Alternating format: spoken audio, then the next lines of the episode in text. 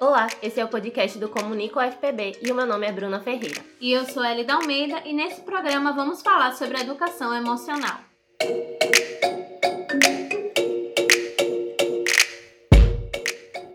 Quando a gente fala de emoção, o que te vem à cabeça, Elida? Eu lembro do filme Divertidamente da Pixar, aquele onde as emoções controlam as pessoas, sabe? Sei sim.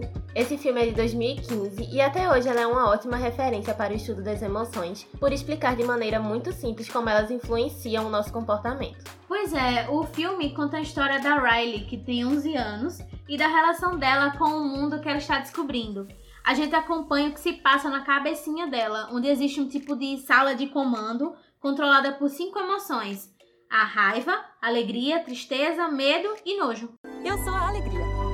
Sou a tristeza. Oh, que bom! Essas emoções, Elida, são as emoções primárias identificadas pela psicologia nos seres humanos. Já nascemos com elas, como vemos no filme, quando a alegria surge nos primeiros momentos de vida da Riley. O conflito do filme aparece quando a Riley não sabe lidar com essas emoções. E esses conflitos internos geram problemas com a vida pessoal da Riley, com a família e com os amigos. E é aí que conseguimos identificar a importância da educação emocional.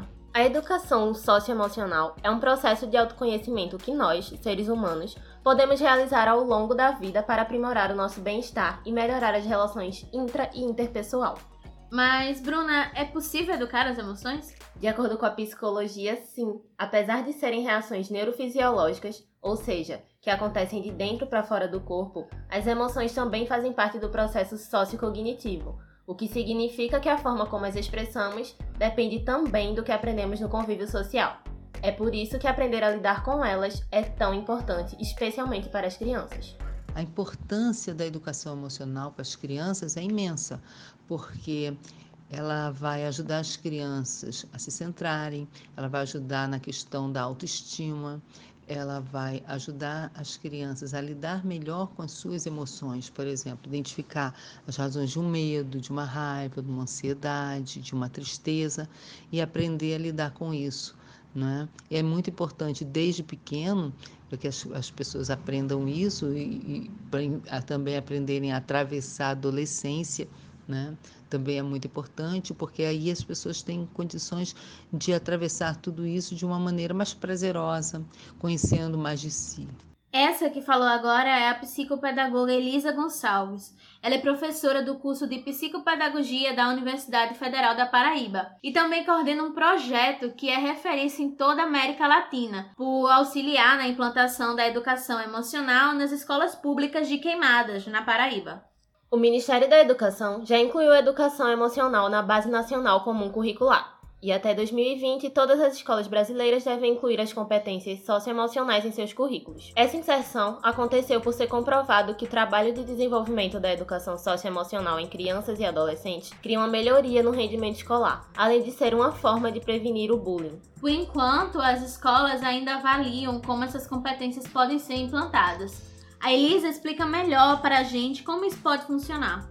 Na escola, a educação emocional pode ser é, implementada tanto é, de forma transversal como, quanto como disciplina. Como transversal significa que ela faz parte do projeto pedagógico da escola e a escola vai escolher quais são as formas que ela vai se encaixar nas diferentes disciplinas. Não é? E a disciplina é outra maneira onde ela está assim separada e vai trabalhar diretamente com os alunos.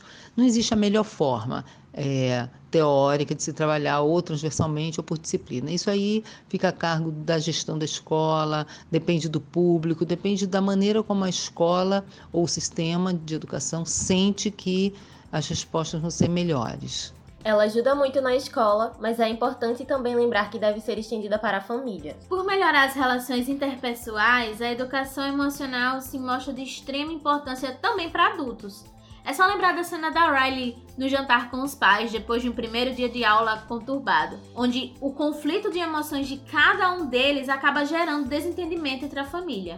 Hoje nós vivemos num mundo de muita violência, é, muito bullying, muitos traumas, muita depressão, muita ansiedade. Nós temos muitas, muitas doenças, muitas patologias que estão relacionadas com as emoções que não estão reguladas. Então, assim, é muito importante para que as pessoas possam se conhecer melhor, cuidar do seu lado emocional, verificar, inclusive, quais são as relações, por exemplo, dessas emoções com a sua saúde, porque às vezes a pessoa está com um problema de saúde, mas é de fundo emocional. Então, na verdade, o que nós precisamos é que os adultos se alfabetizem emocionalmente para poder cuidar melhor de si e dos outros. E para citar um exemplo dentro do filme do que acontece quando não aprendemos a educar nossas emoções, é só lembrar da Riley fugindo de casa depois que a sala de comando fica uma bagunça e retornando quando ela entende o papel de cada emoção. Apesar de ter entendido naquele momento, não quer dizer que a Riley e que todos nós não vamos enfrentar conflitos com as nossas emoções durante a vida. É por isso que a educação emocional é um processo constante e é a partir dele que podemos ser pessoas mais inteligentes emocionalmente.